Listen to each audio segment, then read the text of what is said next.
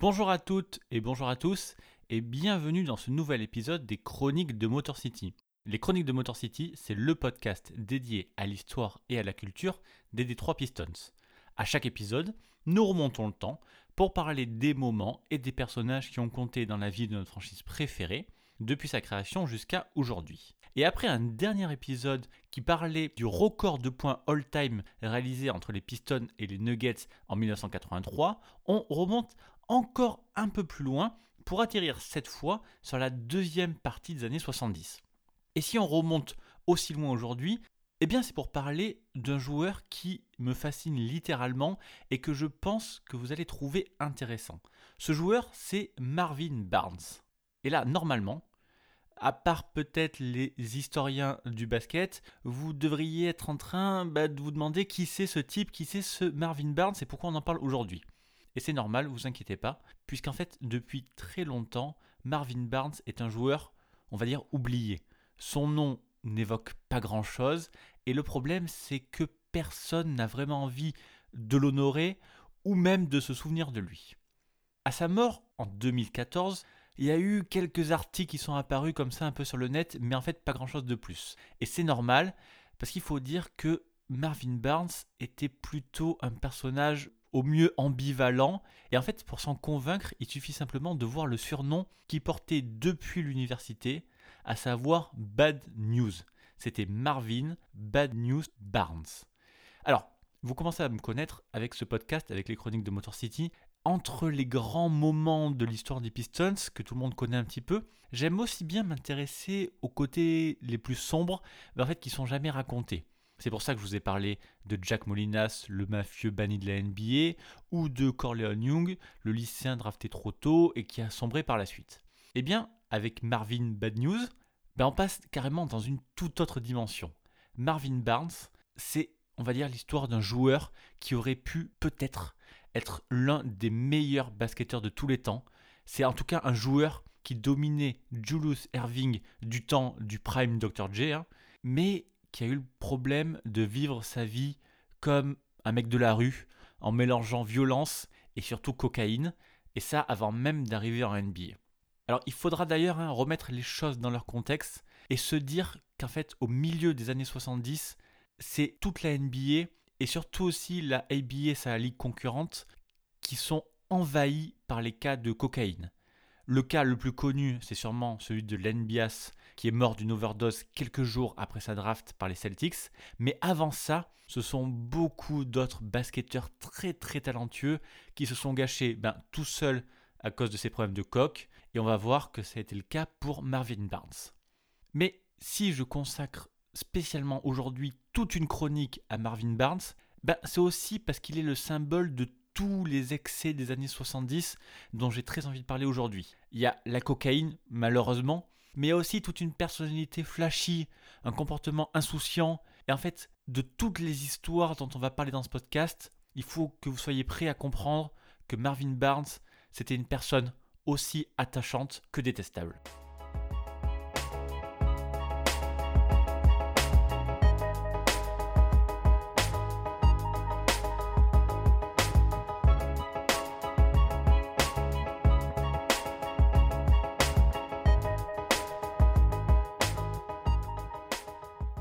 Je vais vous parler de la vie de Marvin Barnes pendant tout ce podcast, mais pour ceux qui voudront en savoir plus après, il y a un livre de Mike Carey, ancien rédacteur en chef du Boston Herald American, sur Marvin Barnes.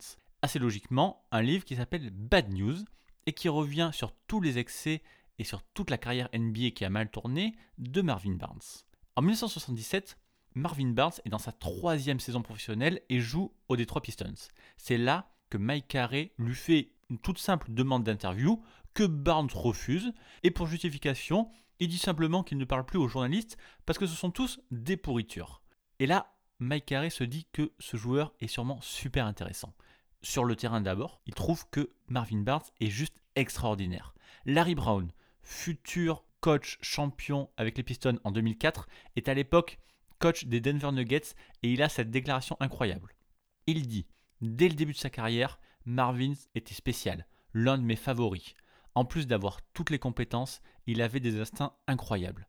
J'ai toujours pensé que Bobby Jones, qui était à mon avis le plus grand intérieur défensif des années 70 et 80, pouvait arrêter n'importe qui. Mais en fait, il ne pouvait pas gérer Marvin.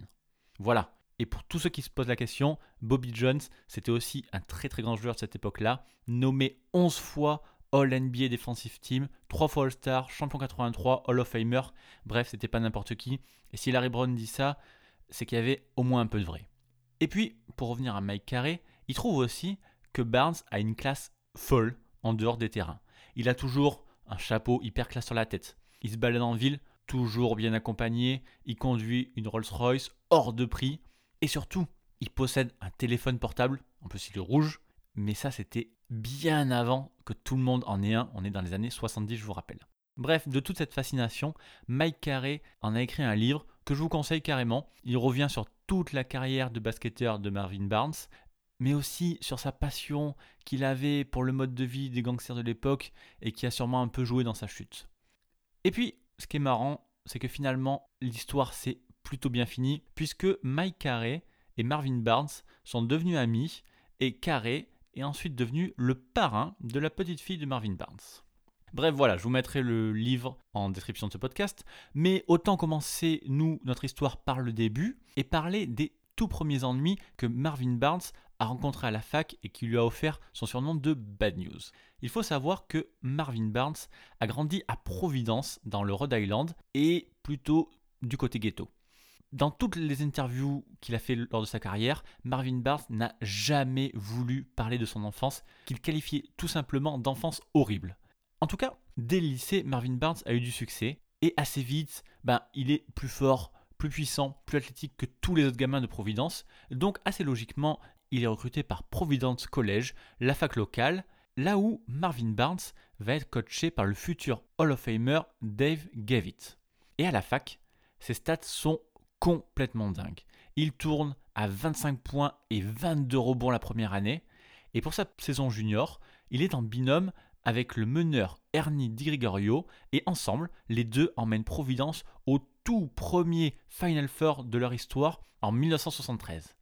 Malheureusement, Marvin Barnes se blesse au genou en demi-finale contre Memphis State et à cause de ça, Providence va finir par perdre alors qu'il menait de 10 points quand Marvin était là et que lui tournait à 18 points et 19 rebonds. La saison suivante, donc sa dernière à la fac, Marvin Barnes joue complètement au-dessus des autres. Il devient le tout premier joueur à marquer 10 fois sur ses 10 premiers shoots en NCAA.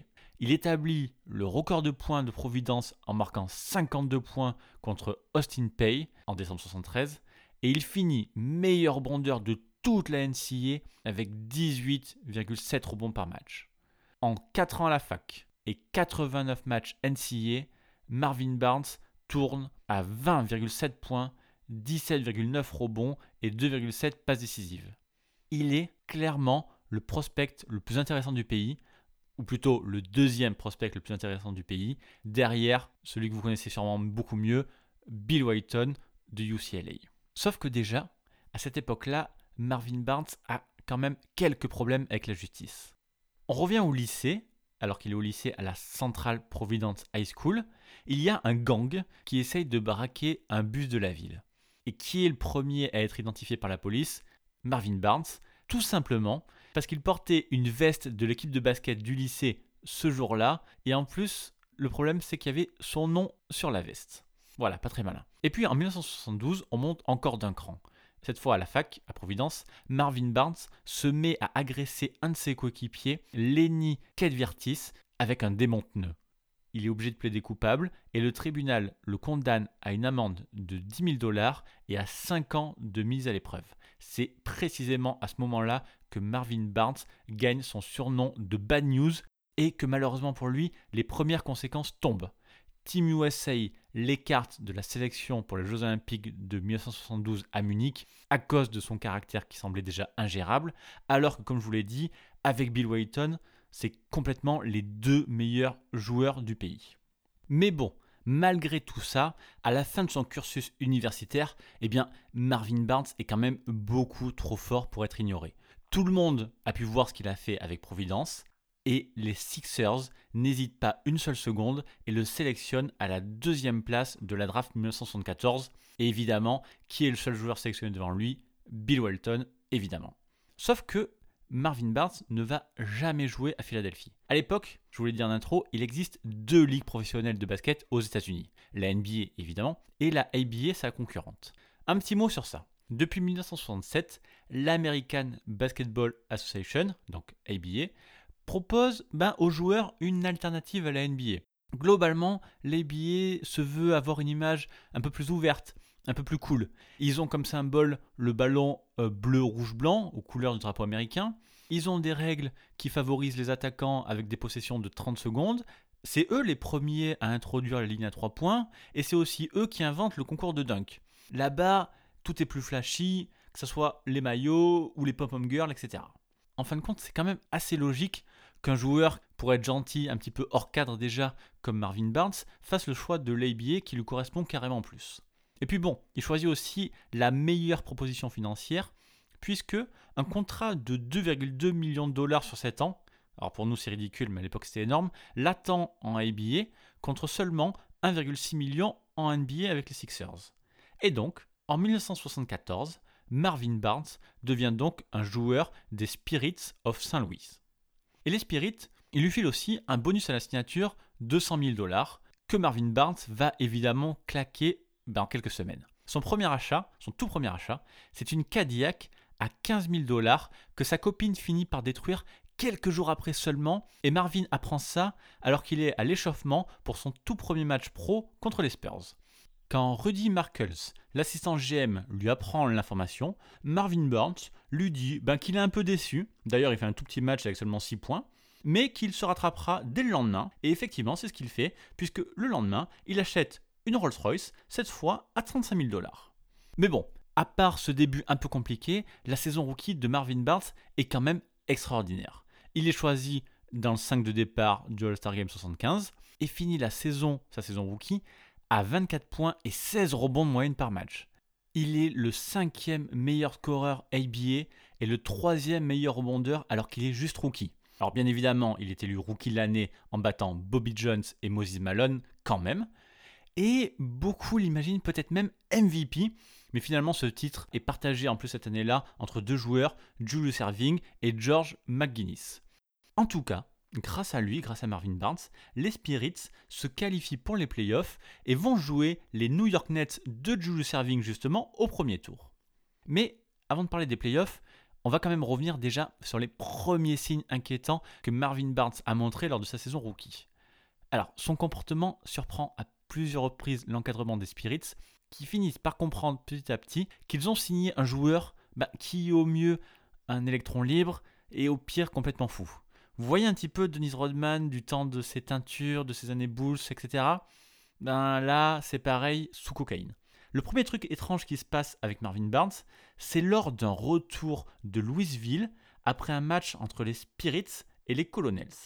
Donc, on est le lendemain matin et les Spirits repartent de Louisville dans le Kentucky pour rentrer à Saint-Louis dans le Missouri. L'heure de départ du vol est à 8 heures précises et il y a un peu moins d'une heure de vol entre les deux villes. Et comme il y a une heure de décalage horaire entre les deux, l'avion qui part à 8 heures de Louisville devait arriver à 7h56 à Saint-Louis. Voilà, jusque-là, rien de bien sorcier, c'est le jeu du décalage horaire. Sauf que quand Marvin Bad News Barnes a vu sur son billet d'avion les horaires, il a tout simplement refusé de monter dans l'avion en disant qu'il ne monterait jamais dans une machine à voyager dans le temps. Il a refusé, malgré tout ce qu'on lui a dit, toutes les explications, et il a choisi de louer une voiture pour faire tout seul le voyage du retour. Bon, voilà. Et encore ça, c'est pas forcément bien méchant. Plus tard dans la saison, au début de l'année 75, Marvin Barnes a tout simplement disparu. Pendant plusieurs jours, il ne s'est pas présenté à son équipe et personne, personne n'a pu le contacter. C'est finalement un journaliste local qui l'a retrouvé dans une salle de billard à Dayton dans l'Ohio et pour s'expliquer, Marvin Barnes a juste dit qu'il voulait couper les ponts avec l'atmosphère de Saint-Louis, même s'il semblerait plutôt qu'il voulait surtout négocier un nouveau contrat ou au moins de nouvelles primes.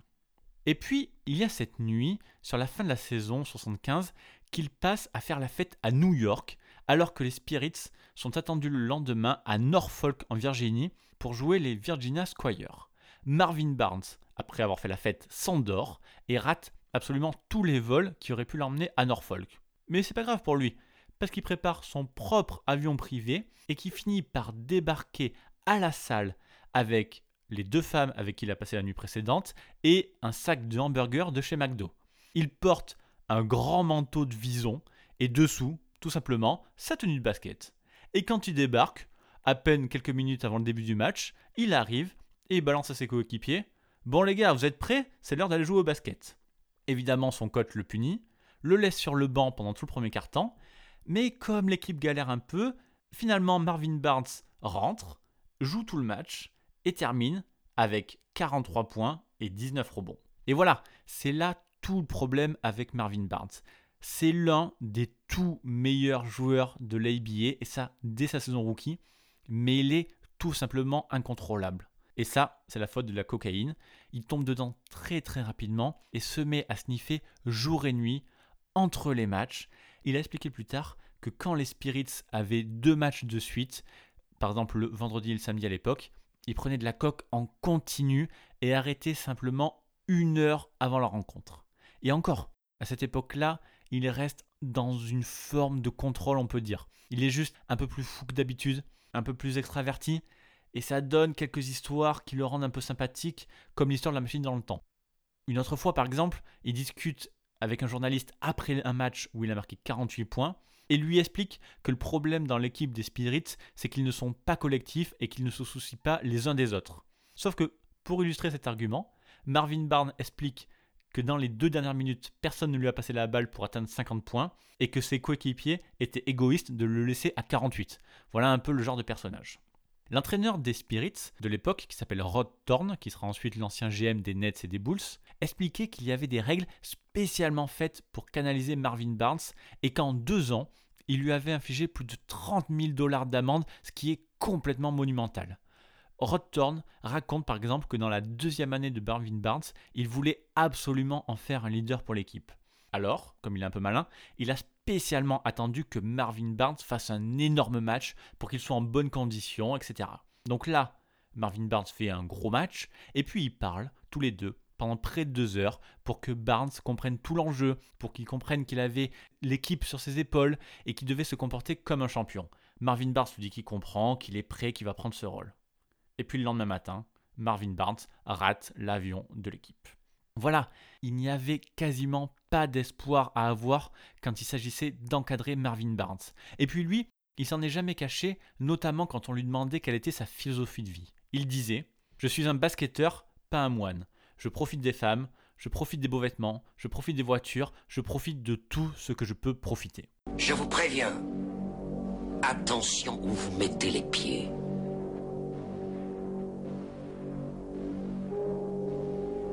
Je mets les pieds où je veux, Little John. Et c'est souvent dans la gueule. Revenons maintenant au playoff 1975 lors de la saison rookie de Marvin Barnes. Les Spirits de Saint-Louis affrontent les New York Nets, donc du MVP Julius Erving. Et un mot quand même sur Erving. Il faut comprendre le joueur qu'il était à l'époque. C'est de très très très loin le meilleur joueur de basket qui finira double MVP, double champion NBA et qui continuera une fois de retour en NBA. Julius Erving, Dr. J, c'est carrément une icône du sport US. C'est la figure de proue de l'ABA. C'est aussi le pionnier en ce qui concerne les ailiers dominants, alors qu'à l'époque, le jeu appartenait simplement aux grands intérieurs. Et pour comprendre son impact sur ce sport, il suffit juste de savoir que Dr. J a été élu par Sport Illustrated comme l'un des 40 athlètes les plus importants de l'histoire, tous sports confondus. Donc, avec Julius Serving, les Nets sont tout simplement l'une des meilleures équipes de la ABA, champion l'année précédente en 74, et qui ont battu les Spirits 11 fois lors des 11 rencontres qu'ils ont jouées l'une contre l'autre cette saison. Et il faut savoir aussi que Dr. J, c'était tout simplement l'idole de Marvin Barnes. Chaque fois que Marvin jouait contre les Nets, son coach passait son temps à lui hurler dessus parce que tout simplement Marvin regardait Julius Serving au lieu de le défendre. Mais pour ses premiers playoffs, face à son idole, Marvin Barnes a décidé d'être un petit peu plus sérieux. Lors du game 1, les Nets battent une nouvelle fois les Spirits, mais Marvin Barnes marque 41 points contre 32 pour Julius Erving.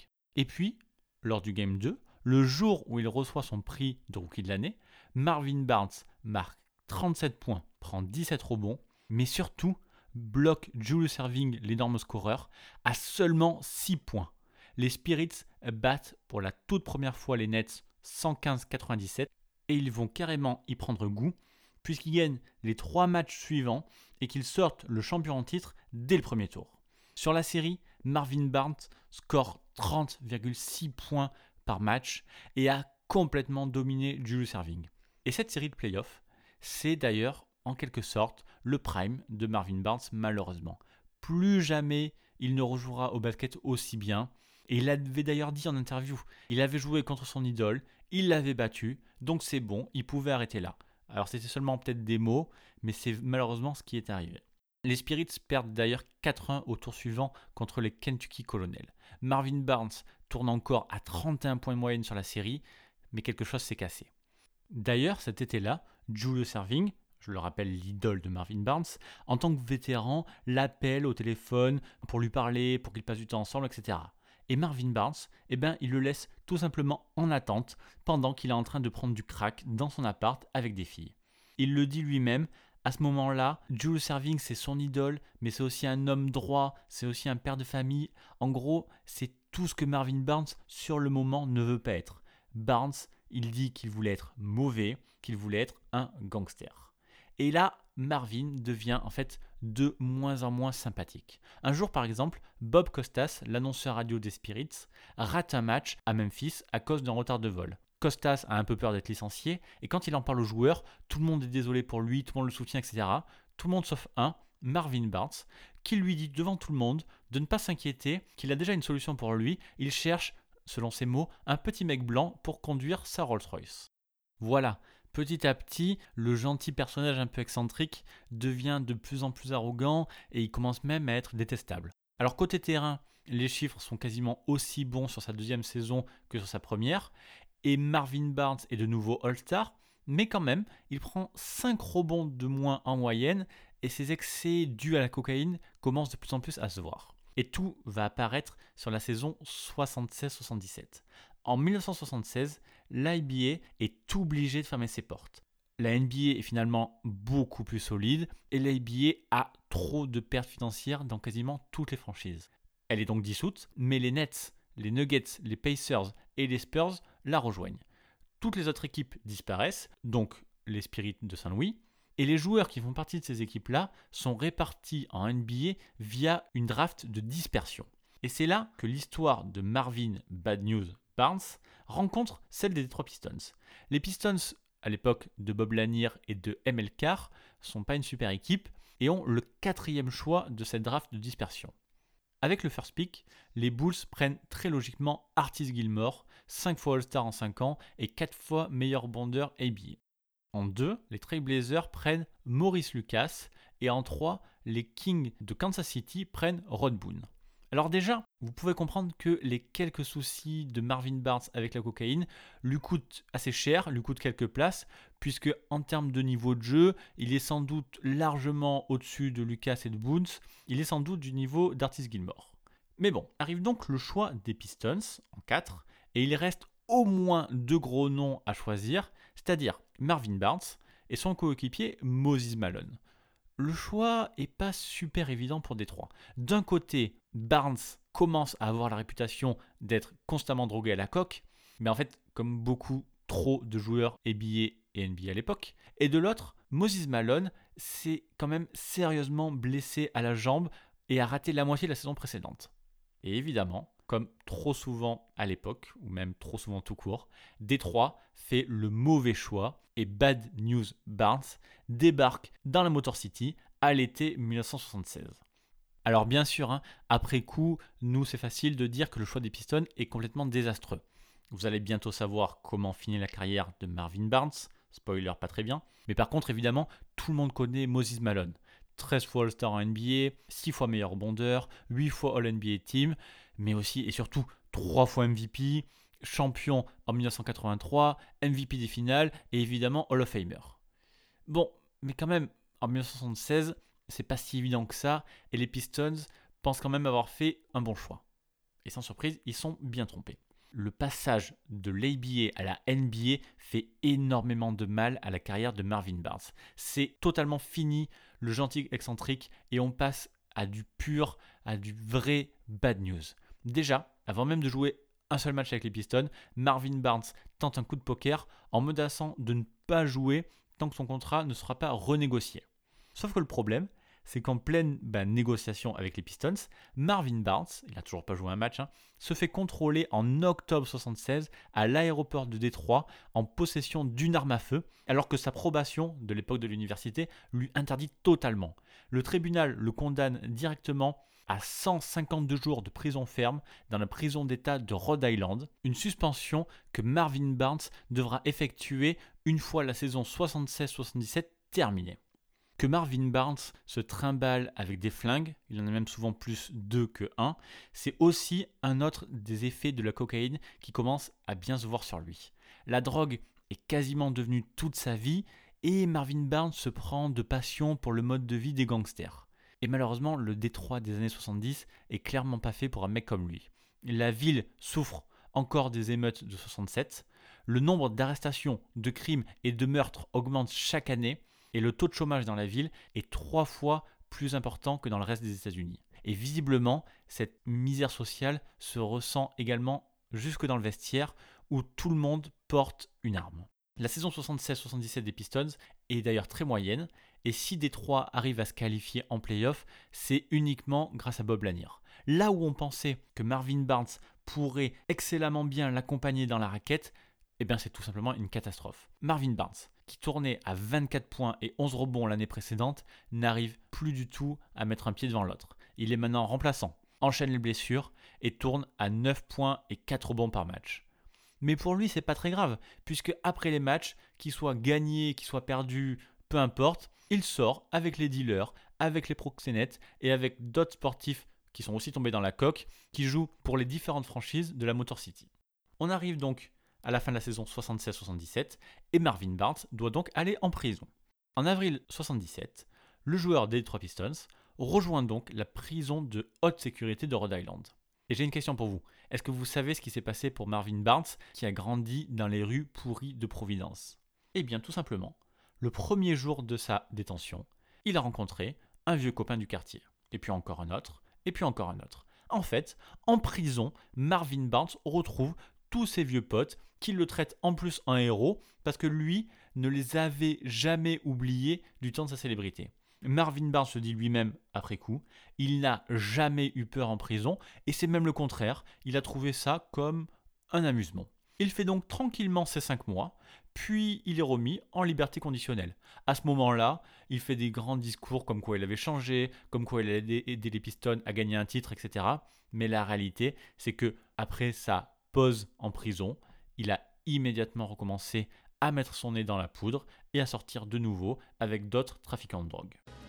Vous savez, c'est plus facile de tomber dans la drogue que d'affronter Ouais. la vie. C'est plus facile de piquer ce que vous avez envie que d'essayer de le gagner. Ouais. C'est plus facile de battre un enfant que de l'élever. Et l'amour, par contre, ça demande des efforts, du courage. On parle de psychopathes, de malades. On a affaire à des gens qui ont pété les plombs, qui sont complètement jetés. Non, non, non, pas du tout. Mais non, si, non, écoutez-moi. plus tard Moi, je suis en train de vous parler de la vie, de la vie de tous les jours.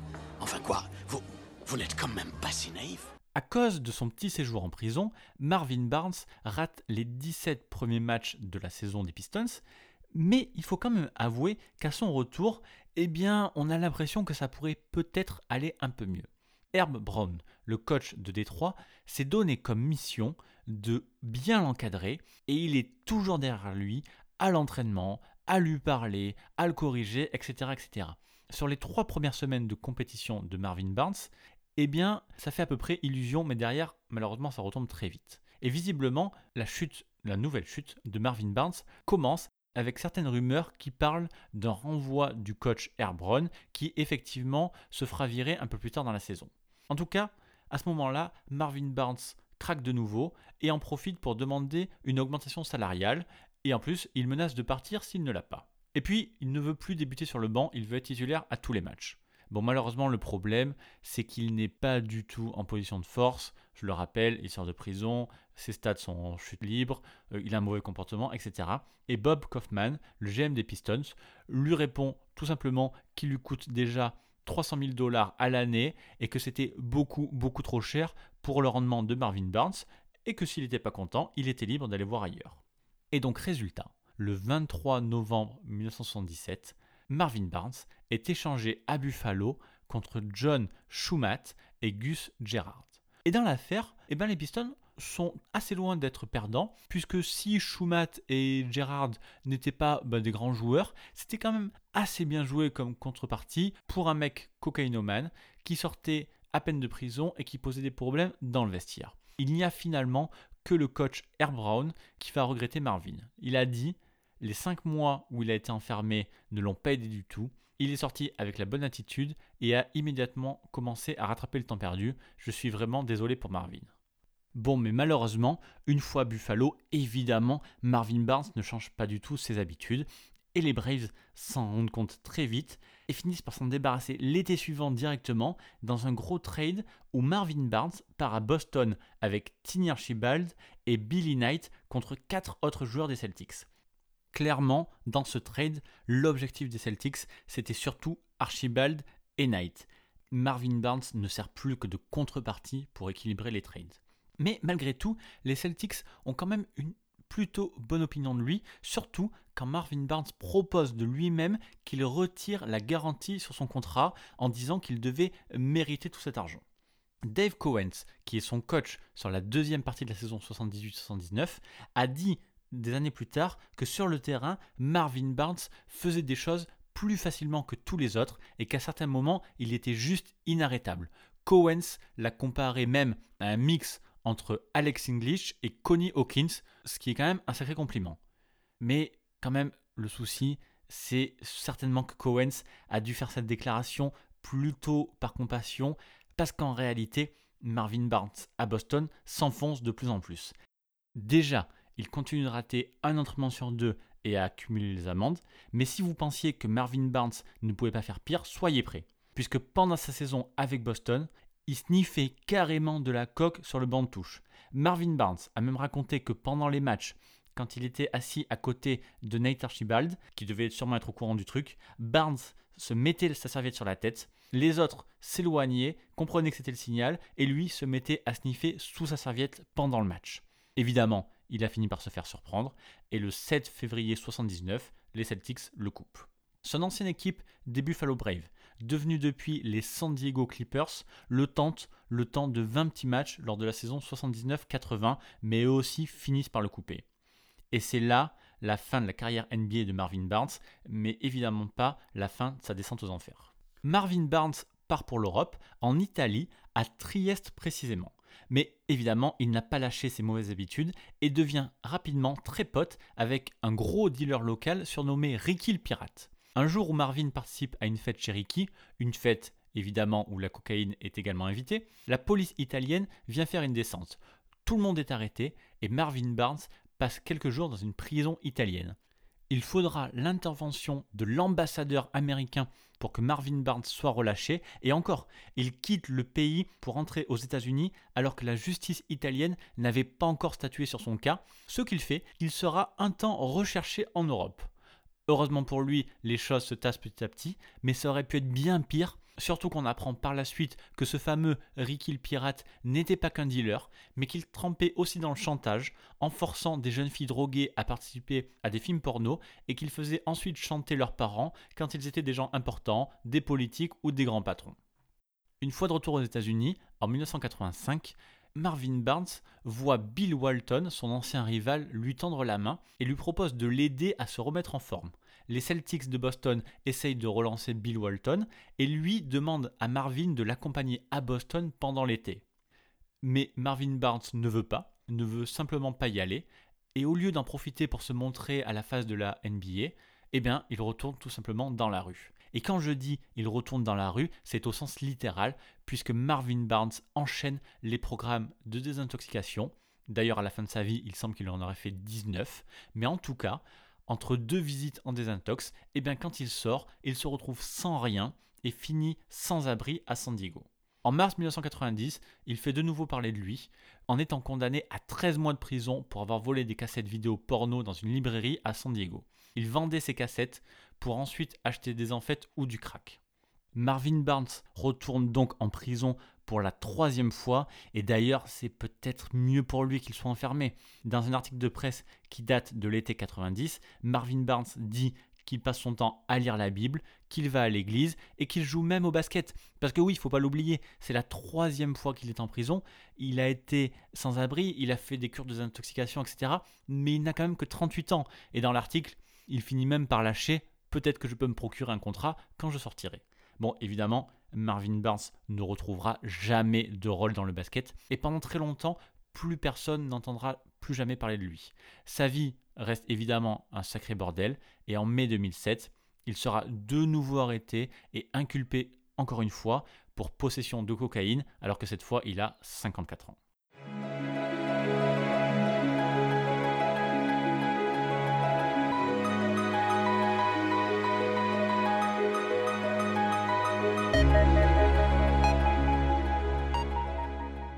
Et puis, le lundi 8 septembre 2014, Marvin Barnes devait à nouveau comparaître devant le tribunal pour sa dernière affaire en date, une sordide histoire d'atteinte sexuelle sur mineurs. En gros, d'après l'accusation, Marvin Barnes, 62 ans désormais, était entré en contact avec une jeune fille de 17 ans pour lui proposer de l'aider à devenir mannequin, mais très rapidement, Marvin Barnes a proposé à la jeune fille de la payer pour avoir des relations sexuelles. De son côté, lui, l'ancien joueur des Pistons, s'est défendu et a assuré que c'était la jeune fille qui avait évoqué ce sujet en premier. Mais bref, quoi qu'il en soit, ce jour-là, Marvin Barnes ne s'est pas présenté au tribunal. On aurait pu penser à une tentative de fuite ou à une consommation excessive de drogue, mais la réalité est plus simple et plus tragique que ça. Et quand la police s'est présentée à son domicile, ils l'ont tout simplement retrouvé mort dans son appartement. Un peu plus tard, ça sera Kevin Statcom, à l'époque scout des Dallas Mavericks et ancien coéquipier de Barnes à l'époque de Providence, qui confirmera sa mort. Sans trop de surprise, Marvin Barnes était récemment retombé dans la cocaïne. Bob Driscoll, le directeur sportif de la fac de Providence, qui avait retiré le maillot de Marvin Barnes en 2008, déclare le jour de sa mort que Marvin restera dans les mémoires comme l'un des plus grands frères de tous les temps. Bob Costas, annonceur radio des Spirits, dira au Boston Globe que Marvin Barnes était un talent gaspillé, un talent extraordinaire, un talent du Hall of Fame. Je l'ai vu jouer plusieurs matchs contre Julius Erving et être le meilleur joueur sur le parquet. Et effectivement, c'est vrai, quand on regarde le début de carrière de Marvin Barnes, on aurait dû s'attendre à une toute autre destinée. Il est All-Star sur ses deux premières années. Il est élu au sein de la All ABA Second Team en 75. Il est rookie de l'année en 75. Il est évidemment dans la All Rookie First Team, mais surtout, il est élu dans la ABA All Time Team, c'est-à-dire parmi les 30 meilleurs joueurs de toute la ABA. Et puis en 2005, l'ABA 2000, la relance de la ABA, a choisi de nommer l'une de ses divisions en l'honneur de Marvin Barnes. C'est pour dire le joueur qu'il était. Mais en chemin, celui qui était un personnage attachant, dont l'arrogance pouvait être un peu oubliée par son attitude flashy et cool, ben en fait, il finira par perdre son immense talent. Trop de violence, trop d'amour pour la vie de gangster, et surtout un penchant beaucoup trop fort pour la cocaïne. Voilà, je crois qu'on a fait le tour du personnage de Marvin Barnes. Personnellement, je crois pas qu'on ait vu un parcours aussi fou chez les Pistons, même pas Jake Molinas, et peut-être même dans toute l'histoire du basket, ABA et NBA, il n'y a peut-être pas un personnage comme Marvin Barnes. D'ailleurs, hein, si vous en voyez un, n'hésitez pas à venir m'en parler sur les réseaux ou autres, c'est toujours les histoires que j'aime bien. Ça finit malheureusement de manière assez tragique, mais c'est bizarrement toujours assez fascinant. Bref, nous voilà à la fin de ce podcast. Je n'ai plus qu'à vous dire comme d'habitude, que les chroniques de Motor City sont à retrouver ben, partout, sur Apple Podcast, sur Spotify, sur Google Podcast, sur Deezer et sur toutes les applis de podcast comme Podcast Addict sur Android. Si vous voulez donner un coup de main comme d'habitude et que vous utilisez Apple Podcast, prenez deux minutes pour mettre une note et un commentaire sur les chroniques de Motor City. Ça aiderait beaucoup à faire découvrir le podcast. Et sinon, tout simplement, parlez-en autour de vous. Ça nous permet de toucher encore plus et encore plus de gens. En attendant le prochain numéro, je vous invite à me retrouver sur Twitter, pistonfr, et sur le site pistonfr.com.